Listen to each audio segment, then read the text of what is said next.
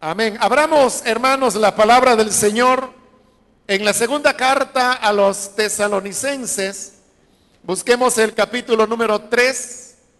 Esta es la carta que hemos estado estudiando los días lunes y hemos ido avanzando versículo a versículo en el estudio de esta epístola.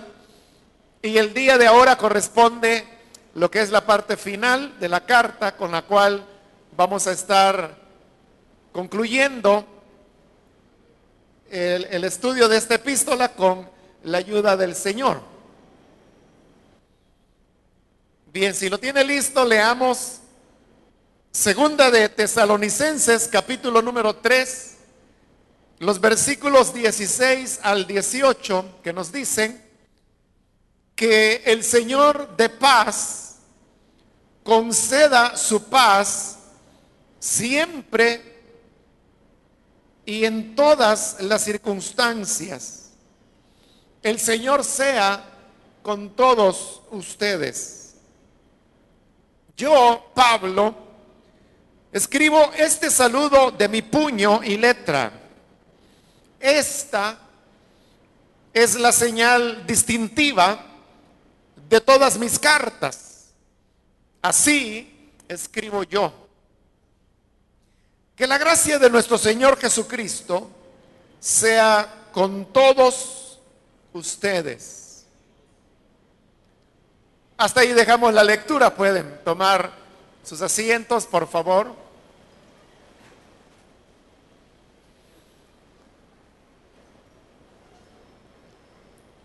Con las palabras que hemos leído, llegamos al final de lo que es esta segunda carta a la iglesia en Tesalónica, que como lo hemos visto, es una carta donde se han tratado varios temas, pero todos ellos van enfocados a un solo elemento, que es el tema de la unidad de la iglesia. Unidad, en primer lugar, eh, doctrinal. También hay una apelación a una unidad en la esperanza y también hay un llamado que era lo que se tocaba en este capítulo 3 a la unidad en la conducta cristiana debido a algunos hermanos que andaban desordenadamente, como dice la escritura, no queriendo trabajar en nada. Pero habiendo desarrollado ya todos estos temas, llegamos hoy al final de la epístola y vemos que la carta termina con tres elementos. El primero de ellos es una oración, que lo encontramos en el versículo 16. Luego sigue un saludo, que encontramos en el versículo 17. Y finalmente hay una bendición que es la que encontramos en el versículo 18. Con estos tres elementos, la carta llega a su final. Pero vamos a ver cada uno de estos elementos. Comencemos por la oración. Es una oración muy breve y es la que, como dije, aparece en el versículo 16. Que el Señor de paz les conceda su paz siempre y en todas las circunstancias. Esa es la oración, es una petición para que el Señor de paz entregue paz a los creyentes en todas las circunstancias. El tema de la paz es importante en esta carta porque Así es como la carta también comenzaba. El saludo, al iniciar la carta, decía gracia y paz a ustedes de Jesucristo nuestro Señor. Los mismos elementos, gracia y paz, son los que encontramos ahora en el cierre de la carta. Lo único es que se encuentran invertidos. En la introducción dice gracia en primer lugar y paz en segundo lugar. Hoy en la despedida estamos viendo que primero se menciona la paz y será en el versículo 18 el final donde se menciona la gracia. Pero ambas ideas, la de la gracia y la de la paz, han venido manejándose desde el principio y ahora lo vemos también en el final de la carta. Ahora, el tema de la paz era uno de los valores más importantes que había en el Israel del Antiguo Testamento, pero vemos que también se encuentra como un valor entre los cristianos de los primeros siglos.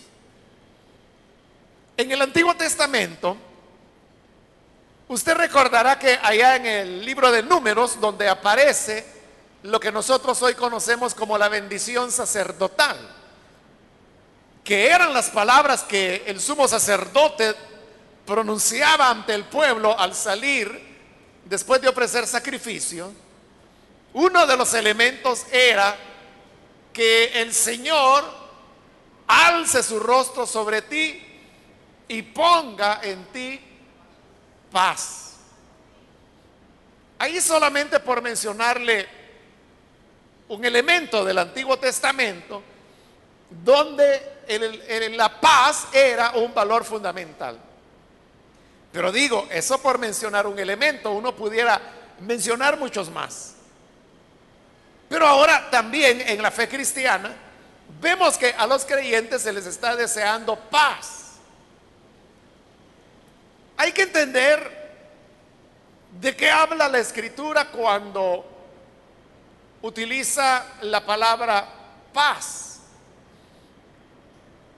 El Nuevo Testamento usted sabe que fue escrito en griego y la palabra en el Nuevo Testamento para paz es la palabra griega Irene. Irene es la traducción o la palabra que se utiliza para traducir la palabra de paz del Antiguo Testamento, que es la palabra shalom. Uno podría entonces decir que la palabra Irene en el griego, que significa paz, está recogiendo el sentido de lo que era la palabra shalom en el Antiguo Testamento. Por eso es que las hermanas que se llaman Irene, ahora pues usted ya sabe el significado de su nombre. Pero shalom en el Antiguo Testamento lo hemos explicado en otras ocasiones, era una palabra muy rica. En realidad es una característica general del hebreo y que es que era un idioma primitivo. Cuando digo que el hebreo era un idioma primitivo, en ninguna manera es referirse de una manera despectiva hacia el hebreo sino que es un concepto lingüístico, en el cual un idioma se le clasifica como primitivo no porque sea menos idioma o porque sea menos que cualquier otra lengua, sino que por el hecho que sus elementos eh, gramaticales, de vocabulario, no son tan amplios o completos, pudiéramos decir, como otros idiomas. Y eso es lo que hace que se clasifique como primitivo. Esto hace que como es limitada la cantidad de vocabulario que tiene el hebreo, sobre todo el antiguo, esto mueve a que una misma palabra pueda tener varios significados, porque no tienen muchas palabras.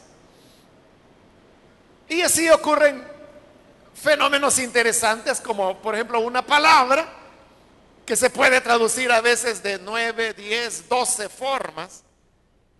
Pero no solo eso, la palabra, hay palabras que incluso tienen significados opuestos. Un ejemplo de ello es la palabra nefesh, que se puede traducir como de más de 10 o 12 maneras. Quizá la manera más frecuente en que se traduce nefesh es alma. Pero vea usted qué cosa. La misma palabra nefesh, que se puede traducir alma, también se puede traducir cuerpo. Para nosotros son conceptos diferentes, pero para ellos era la misma palabra. Pero vea otro elemento aún más notorio. Nefesh también se puede traducir vida, pero la misma palabra también se puede traducir muerte. ¿Cómo es eso que la misma palabra significa conceptos opuestos, tan opuestos como lo son la muerte de la vida? Pero así es. ¿Qué es lo que ocurre cuando se encuentra la palabra nefesh en el hebreo? ¿Cómo saber cómo la voy a traducir? Si tengo que traducirla como cuerpo, como alma, como muerte, como vida y, y otras, como ocho significados más que tiene. Todo depende del contexto. Los elementos que rodean a la palabra son los que van a indicar el significado que ella tiene. Entonces, así era el hebreo y así sucedía con la palabra shalom. Entonces, shalom también era una palabra muy rica, que tenía mucho significado. Una de las traducciones de shalom es paz. Pero se le traduce paz porque en español nosotros no tenemos una palabra que pueda traducir exactamente toda la riqueza que se encontraba dentro de el shalom de Dios. Pero en el shalom de Dios sí estaba la idea de, de paz, pero también la idea de prosperidad, de salud, de armonía, las ideas de provisión. Es decir, shalom por decirlo en una frase, abarcaba todo lo bueno que el ser humano puede alcanzar en la vida. Entonces cuando las personas saludaban a otros deseándoles paz, como el sumo sacerdote decíamos en el libro de números que salía de ofrecer el sacrificio, y ante el pueblo decía, y el Señor ponga en ti paz era el Señor ponga en ti shalom. Y eso no solo significaba paz, sino que ponga su bendición, que ponga su salud, que ponga la armonía, que ponga la prosperidad, que ponga la provisión, que ponga todo lo bueno que Dios puede darte. Que lo tengas y que lo recibas.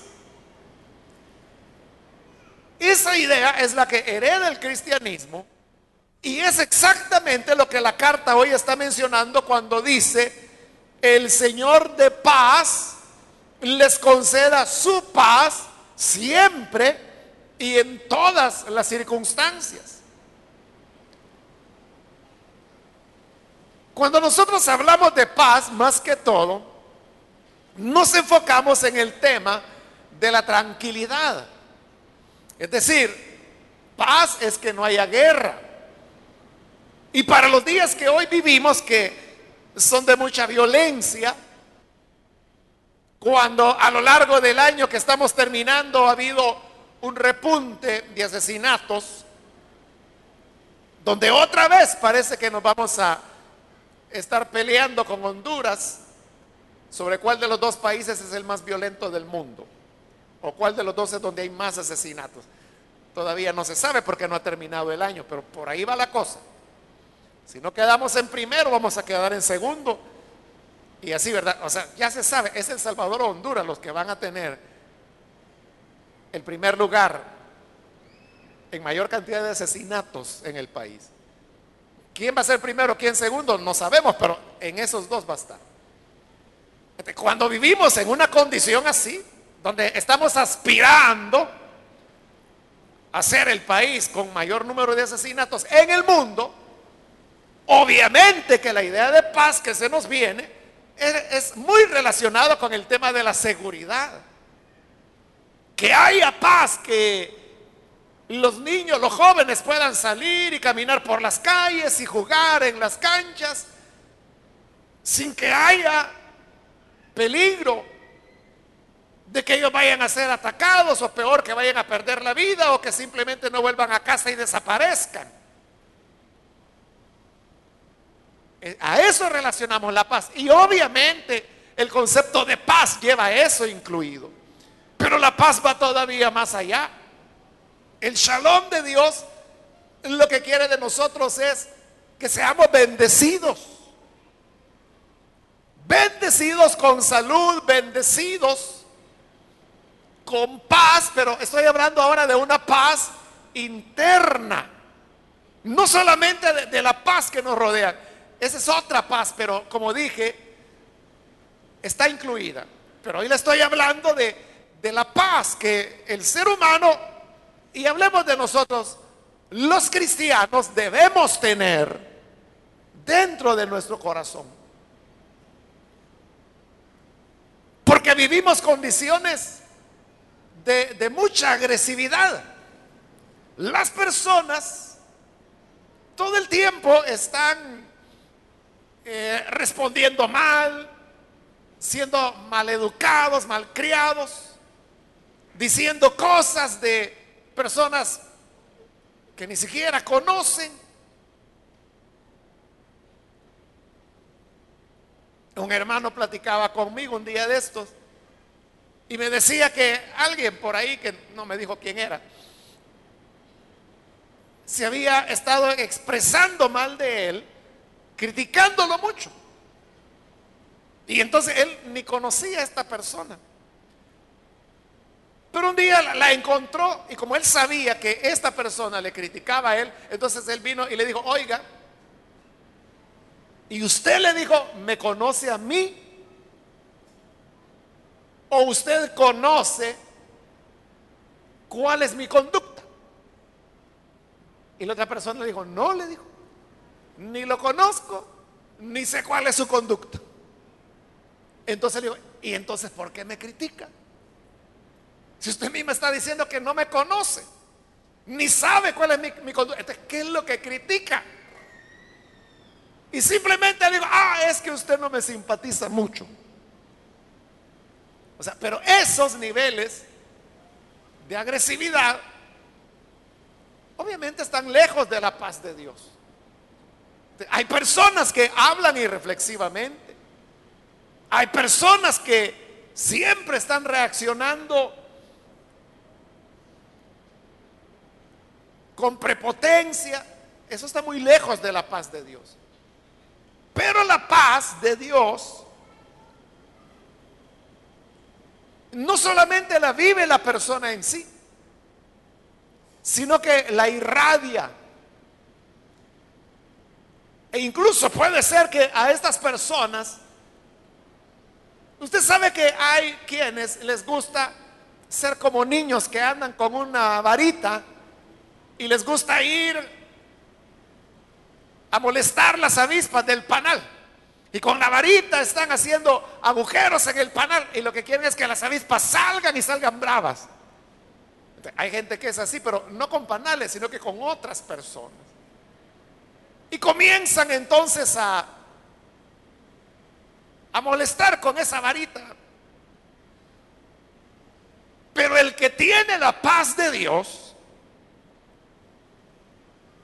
nunca ah, lograrán que de él salgan las avispas. ¿Por qué no? Muy sencillo, porque no tiene avispas. Sino que lo que tiene es lo que aquí la escritura dice, que el Señor les ha concedido su paz. Siempre y en todas las circunstancias. son las personas a las cuales se les puede decir y decir y decir y decir verdades, mentiras, medias, verdades, calumnias, inventos. Pero estas personas permanecerán en paz. Eso es algo que necesitamos porque sabe algo. La ausencia de paz que hay en la sociedad la violencia, las amenazas, las extorsiones, los crímenes, son el resultado de la ausencia de paz interna.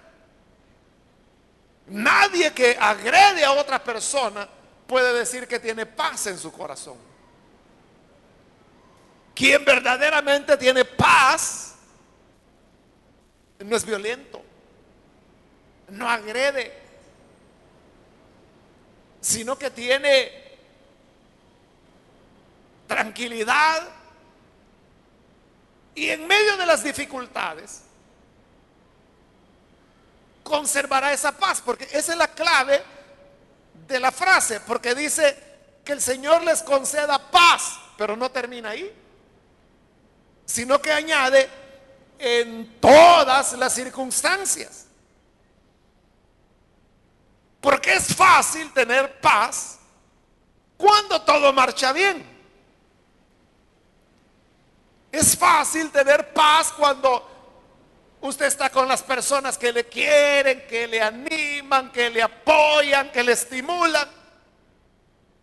Pero la vida no siempre es así. Hay momentos buenos y momentos malos. Hay noche y hay día. Hay montaña y hay valle. Pero la paz que Dios da es una paz como ahí lo dice, que está en nosotros siempre en todas las circunstancias.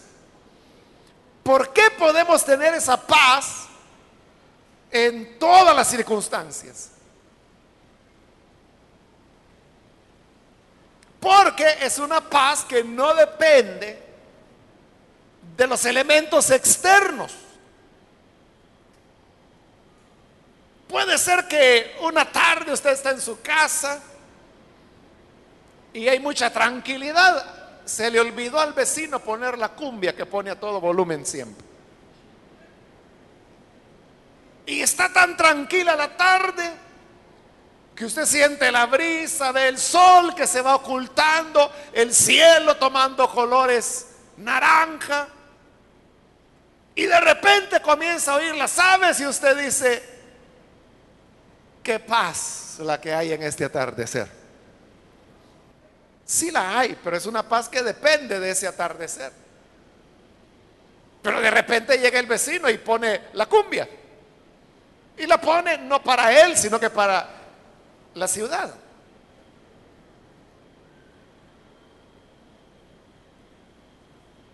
Y la señora de al lado se le ocurrió hacer carne asada, total que comienza a encender la leña y se hace una humazón que tiene que cerrar la ventana, comienza a dolerle la cabeza, el vecino sigue con el gran musicón que ha puesto y entonces usted comienza a perder la paz. Pero ¿por qué la está perdiendo?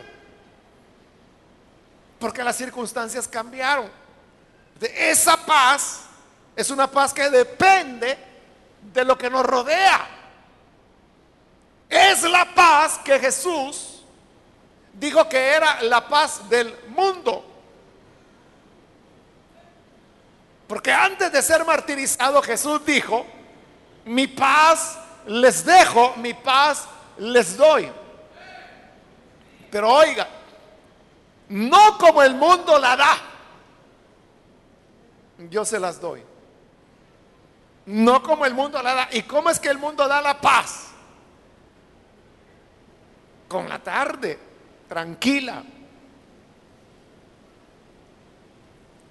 Con ir a ver el lago, que en los atardeceres se pone como un espejo, por un paseo, y los recursos que el ser humano tiene para tratar de sentirse tranquilo. Esa es la paz del mundo. Pero la paz que Cristo da no depende de las circunstancias que nos rodean. La paz que Cristo da depende de la relación que tenemos con Él. Porque ahí lo dice que el Señor de paz, Jesús es el Señor de paz. Nuestro Dios es un Dios de paz. Si lo tenemos a Él, entonces tendremos la paz las circunstancias a nuestro alrededor pueden arder y reventar. Pero nada de eso puede cambiar. Que el Señor de la paz está en nosotros. Y por lo tanto su paz morará en nosotros. esas personas que dicen, es que yo sé que yo tengo que tener tranquilidad y paz, pero mire, a veces los mismos hermanos me sacan de mi casilla porque mire, vienen con unas cosas y diciendo unas cosas y haciendo unas cosas que me dan ganas de retorcerles el pescuezo en el nombre del Señor. Esa es la paz del mundo. Y los hermanos pueden ser así. Y tres veces peor que eso. Pero eso no va a cambiar la relación que yo tengo con el Señor de la paz. Por lo tanto, no cambiará tampoco la paz que yo experimento, sino que como dice la escritura, será una paz en todas las circunstancias. En el versículo 17, como dije, encontramos el saludo, que ya un saludo de despedida que dice, yo Pablo escribo este saludo de mi puño y letra. Esta es la señal distintiva de todas mis cartas. Así escribo yo. Algunos cuando hablan de las palabras finales que Pablo escribía en una carta, dicen la, firma de Pablo o Pablo firmaba. Pero no, en el siglo primero no existían las firmas. No habían firmas. ¿A qué se está refiriendo Pablo? A lo que se está refiriendo es que esa es su caligrafía. Por eso dice, escribo este saludo de mi puño, de puño y letra. Esta es la señal distintiva, o sea, no una firma sino que, como dice, así escribo yo. Era como decir, vean, esta es, este saludo, yo lo escribí de mi puño y letra, dice. Esta es mi caligrafía, conózcanla. La intención al escribir, en este caso dice que es el saludo, era autenticar que determinada carta efectivamente había sido escrita por Pablo. Ahora, aquí nos encontramos frente a un dilema porque, aunque ya hace varios meses que iniciamos el estudio de esta carta, a lo mejor usted recordará que en la introducción dije que no hay un acuerdo entre los especialistas en las escrituras acerca de quién es el autor de la carta. Y le dije que las opiniones están divididas y más o menos parejo. El 50% de los especialistas consideran que fue Pablo el autor. El otro 50% considera que no, que es una carta pseudoepígrafa. Lo cual he explicado ya en otras ocasiones que no es que quienes hacían las cartas pseudoepígrafas lo hicieran con el propósito de engañar a las personas y hacerles creer que Pablo era quien había escrito la carta. Muchas veces lo he explicado y he dicho que no, era inverso el propósito. El propósito era garantizar que las personas supieran que lo que las cartas, como en este caso segunda de Tesalonicenses, era una carta que contenía las enseñanzas de Pablo. Normalmente eran cartas que sus discípulos escribieron después de la muerte de Pablo.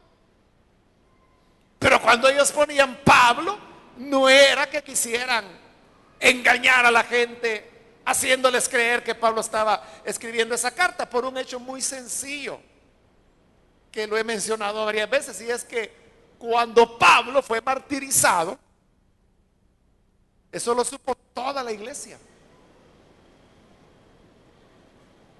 ¿Cómo no lo iban a saber? ¿Quién no conocía a Pablo? La noticia de su martirio, esa corrió rápido.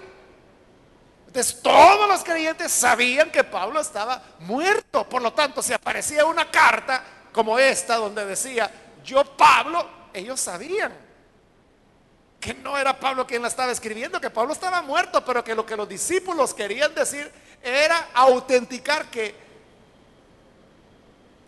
verdaderamente esta era la enseñanza de Pablo, es decir, lo que Pablo hubiese dicho si él estuviera vivo en este momento. Bueno, ahora usted me dirá, pero bueno, ¿y por qué buscarle tres pies al gato? Si aquí dice bien claro, yo Pablo escribo este saludo de mi puño y letra, esta es la señal distintiva de todas mis cartas, así escribo yo, ¿qué más claro puede estar? que es Pablo el que está escribiendo. Si uno lee descuidadamente, sí. Sí, uno puede llegar a esta conclusión. Pero si leemos con cuidado, usted se va a dar cuenta que esa afirmación, en lugar de confirmar que la carta, o al menos el saludo, fue escrito de puño y letra de Pablo, no es tan así. ¿Por qué? Bien sencillo, hermano. Por eso le digo, es simplemente de leer la escritura con cuidado. ¿Y qué es lo que dice? Oiga, esta es la señal distintiva de todas mis cartas. Así escribo yo. Supongamos Supongamos que fue Pablo el autor de la carta. ¿Y qué es Pablo? El que escribió eso. Yo, Pablo, escribo este saludo, es decir, el saludo de segunda de Tesalonicenses es de puño y letra de Pablo. Pero no solo eso, sino que dice Pablo, esta es la señal distintiva de todas mis cartas. Así escribo yo. Él está diciendo, distingan cuáles son mis cartas, en que siempre pongo el saludo final. Así escribo yo, conozcan mi caligrafía, en eso van a saber cuáles son mis cartas. Ahí está el problema. Ahí está el problema. Porque, bueno, usted dirá, bueno, pero ¿cuál es el problema? Eso que está diciendo es la señal distintiva de todas, todas mis cartas. Si uno toma esas palabras por lo que dice, lo que están diciendo es que todas las cartas de Pablo llevaban ese saludo al final. Pero ahora preguntémonos, ¿en verdad todas las cartas de Pablo llevaban ese saludo? ¿Qué me dice usted? No tenga temor de pensar, hermano. Solo hay una carta de Pablo, que es Primera de Corintios. Es la única carta de Pablo. Primera de Corintios, capítulo 16, donde él dice que está firmando el saludo de puño y letra. Entonces, si tomamos que esto es verdad, que de verdad Pablo escribió esto y que Pablo está diciendo, todas mis cartas llevan mi firma, entonces ¿sabe qué? Nos quedaríamos solo con dos cartas de Pablo. Primera de Corintios y segunda de Tesalonicenses. Todas las demás a saber quién las escribió. ¿Entiende? Se revierte el tema. Pero eso no es todo. Hay algo peor aún. Otra complicación mayor. Y es que aquí estamos en Segunda. Segunda de Tesalonicenses. ¿Y qué tiene que ser segunda de Tesalonicenses? Bueno, que si esta es la segunda, hay una primera. Y de hecho, ya estudiamos, hace algún tiempo también, pero ya estudiamos, primera de Tesalonicenses. Y no hay ninguna duda, nadie duda que primera de Tesalonicenses es una carta auténtica de Pablo. Y no solo eso, no solo es auténtica, sino que de hecho sabemos que fue el primer documento cristiano que se escribió y que está conservado en el Nuevo Testamento. Acerca de que primera de tesalonicenses es de Pablo, no hay ni una duda. Pero si nosotros tomamos como verdad esto que dice, esta es la señal de todas mis cartas, y no tiene esa señal primera de tesalonicenses. Entonces, si tomamos esto como verdad, ¿qué tendríamos que decir? Primera de tesalonicenses no era de Pablo. Pero el problema es que primera y segunda van a la misma ciudad, a la misma gente. Y como le dije en la introducción a segunda de tesalonicenses, hay dos posiciones, ¿no? Los que creen que Pablo fue el autor de Segunda de Tesalonicenses, dicen, Segunda de Tesalonicenses se escribió poco tiempo después de la primera. Y los que creen que es una carta pseudoepígrafa, que el nombre de Pablo se utiliza solo para validar la enseñanza. Entonces dicen que se escribió después del año 70, eso da más tiempo. Porque como primera de Tesalonicenses es el primer escrito cristiano. Estamos hablando como del año 51, 53 aproximadamente. 50, 51. Y segunda quedaría después del año 70. Pero sea una u otro caso, ¿qué pasaría? Que si esto uno lo toma así literalmente, está descalificando primera de Tesalonicenses. Ahora, como eso no puede ser. no podemos descalificar Primera de Tesalonicenses ni todas las demás cartas de Pablo. No podemos decir, por ejemplo, que Gálatas, que se considera la carta más personal de Pablo, que refleja más su carácter, su personalidad, su visión teológica, no tiene tampoco el saludo de despedida. De Gálatas no sería de Pablo. Romanos, que se considera como el testimonio, el testamento más bien. El testamento espiritual de Pablo tampoco sería de él. Según de Corintios no sería de él. Filipenses no sería de. Filemón no sería de Pablo. ¿Entiende? Sostener que literalmente Pablo escribió esto nos mete en más problemas que los que resuelve. Pero si uno comprende que fue una carta pseudoepígrafa, eso resuelve todo el problema. Ahí se acaba el problema. Porque este saludo,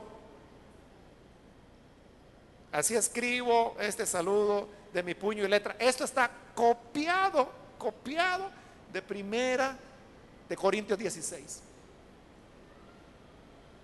Es decir, que los discípulos de Pablo no estaban inventando,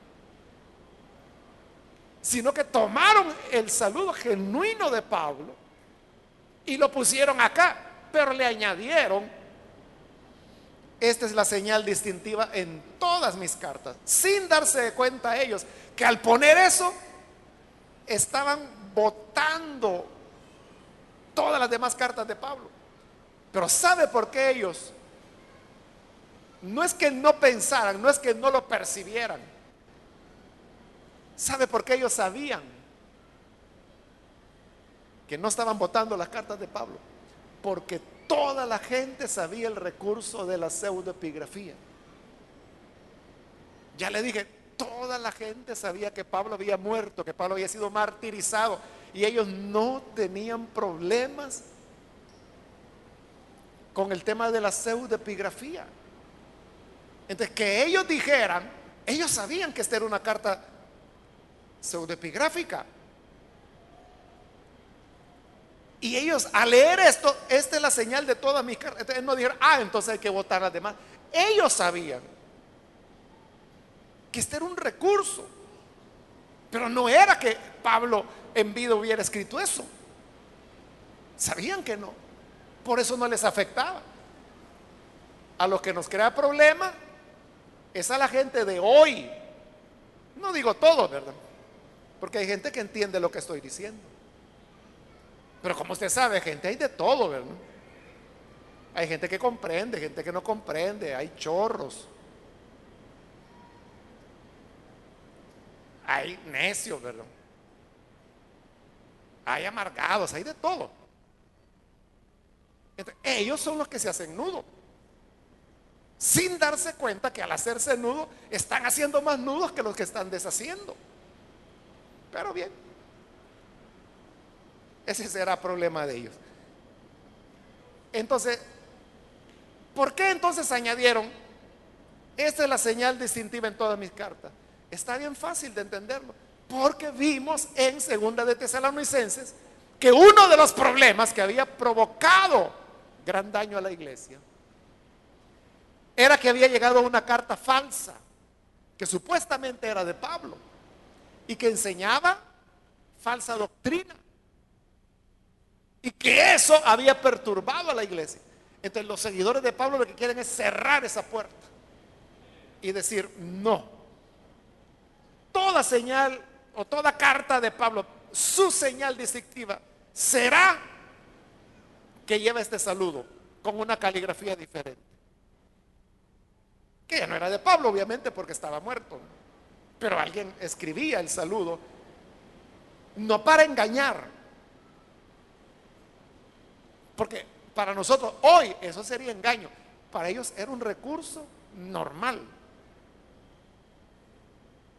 Es igual algo, no igual, ¿verdad? Pero algo parecido. Que hoy en día usted sabe que hay poetas que escriben usando seudónimo y nadie les critica por eso. ¿Quién va a criticar? Bueno, ya falleció, ¿verdad? Pero ¿quién criticaría a Pablo Neruda por hacerse llamar Pablo Neruda? Bueno, hay gente que cree que ese es el verdadero nombre de Pablo Neruda y Pablo Neruda es un seudónimo. Usted sabe cómo se llama, el verdadero nombre de, Pablo Neruda, usted lo sabe. no se llamaba Pablo Neruda. Pero le hemos oído tanto, ¿verdad? Tanto, tanto, tanto. Puedo escribir los versos más tristes esta noche. A los jóvenes les gustan los 20 poemas de amor y una canción desesperada. Pero aquí tienen Pablo Neruda, Pablo Neruda, y no se llamaba así. Usted sabe el verdadero nombre de Pablo Neruda. ¿Se lo digo o no se lo digo? Bueno, como dicen que lo diga.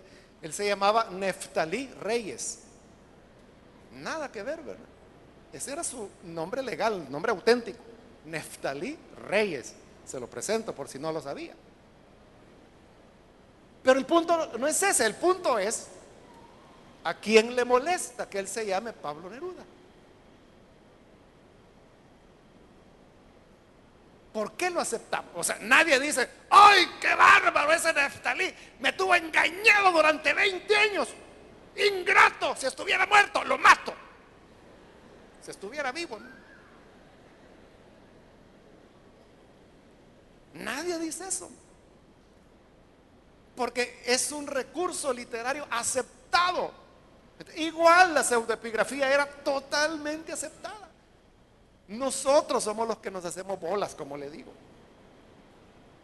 No todos, como aclaré ya. Porque ya le dije que hay de todo. Hay gente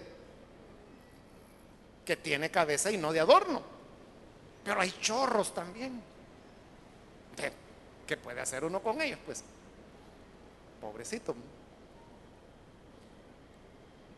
Entonces, al poner ellos, esta es la señal distintiva de todas mis cartas era como decir, de aquí en adelante cualquier carta que aparezca tendrá que ir autenticada. Aunque las auténticas de Pablo, solo una era autenticada. Y todas las demás no. Pero ellos sabían que no nos iban a caer, no las iban a votar, porque toda la gente sabía que era el recurso pseudoepigráfico, pero que no podía utilizar el recurso cualquiera, sino que tenía que llevar esta marca distintiva que los discípulos de Pablo seguían copiando de la única vez que Pablo lo había hecho, Primera de Corintios. Y terminamos, hermanos, con la bendición, que es muy breve, que la gracia de nuestro Señor Jesucristo sea con todos ustedes. Y con eso se completan los dos elementos. Porque le dije, la introducción era gracia y paz. Aquí lo invirtió, pero es paz y gracia. Pero está terminando con la gracia, con lo cual completa los dos elementos y cierra la carta. Y esto, hermano, nos deja con la idea y la bendición que se nos da, y es la bendición de la gracia. Que la gracia de Dios sea con cada uno de nosotros. Primero Dios que así sea, y así es como termina la carta, y ahí le ponemos punto final. Amén. Vamos a orar, vamos a cerrar nuestros ojos.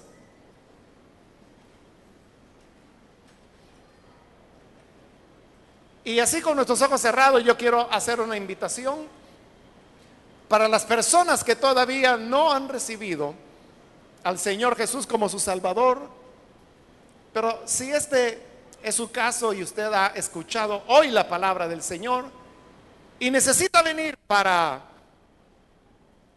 creer en este Cristo que da paz por su gracia yo le animo para que usted no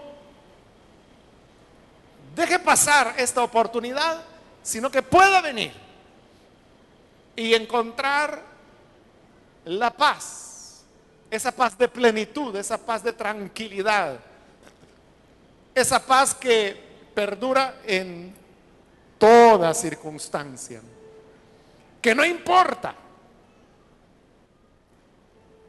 las dificultades que nos rodeen, la paz del Señor siempre llena nuestros corazones. Si hay alguna persona que hoy necesita creer en Jesús, puede levantar su mano o ponerse de pie ahí en el lugar donde usted se encuentra. Yo le animo para que hoy venga y encuentre la paz de Jesús en las peores tormentas, en la más dura enfermedad en las amenazas, podemos tener la paz. Porque tenemos al Señor de la paz. Y es el Señor Jesús. ¿Quiere recibirlo? Póngase en pie en señal que usted recibe la paz que Jesús da. Queremos orar por usted. Cualquier persona, amigo o amiga que hoy necesita la paz del Señor, póngase en pie. Y venga, vamos a orar por usted.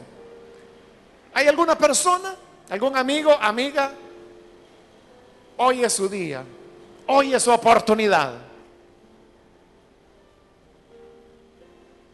Venga para creer en el Hijo de Dios. Muy bien, aquí hay un caballero, Dios lo bendiga, bienvenido. Alguien más que necesita venir puede ponerse en pie. Queremos orar por usted. Otra persona que necesita venir. Hoy vivimos días muy agitados. Vivimos días donde hay mucha incertidumbre, angustia que aprieta el cuello de las personas. Pero el Señor de la paz continúa dando paz a los que confían en Él. ¿Quiere usted ser, parte de ese pueblo? Póngase en pie. Hay alguien más, otra persona que necesita creer en el Señor. Póngase en pie. Y vamos a orar por usted. Sí, hermanos o hermanas que se han alejado del Señor. y hoy necesitan reconciliarse. Póngase en pie también, vamos a orar. Algún hermano o hermana que se alejó del Señor, ¿cómo se siente lejos de Dios? ¿Siente la seguridad, la paz que Él ha prometido o siente que se le alejó? Venga a reconciliarse, póngase en pie. Muy bien, aquí hay otra persona. Dios lo bendiga. Bienvenido. Alguien más que necesita venir. Póngase en pie y oraremos por usted. Muy bien, aquí hay otro hombre, Dios lo bendiga. Aquí adelante hay otra persona, Dios le bendiga. Bienvenido también. ¿Alguien más? Finalizo la invitación. Este ya el último llamado. Si hay alguien más que necesita venir al Señor por primera vez o reconciliarse, póngase en pie. Y esta fue ya la última invitación que he hecho. A usted que nos ve por televisión, también le invito para que se una con nosotros y con las personas que están aquí al frente y que reciba usted también la paz que el Señor de la paz puede darle. Ore con nosotros. Padre, gracias te damos por las personas que están aquí al frente, como también aquellos que a través de la televisión ahora se unen en esta oración. Te ruego por aquellos que a través de las emisoras de radio y todos aquellos medios que tú permitas puedan llegar a alcanzar y conocer esa paz que tú das, como el sol tras la lluvia cruel, como descanso tras dolor, es la paz que tú, Señor, nos das. Y en medio de las circunstancias, en medio de la oscuridad y los peores momentos, Tú que eres el Señor de la paz, nos inundas de esa paz que perdura para siempre. Entrega a tu pueblo gracia y paz en todo momento, en toda situación. Para que así, Señor, siempre, cada día de nuestra vida, tengamos la respuesta, la salida, la paz que solo tú, Señor, puedes dar a cada uno de tus hijos. A ti sea la gloria y la honra por lo que haces hoy y siempre. Amén. Aleluya, bendito sea el Señor.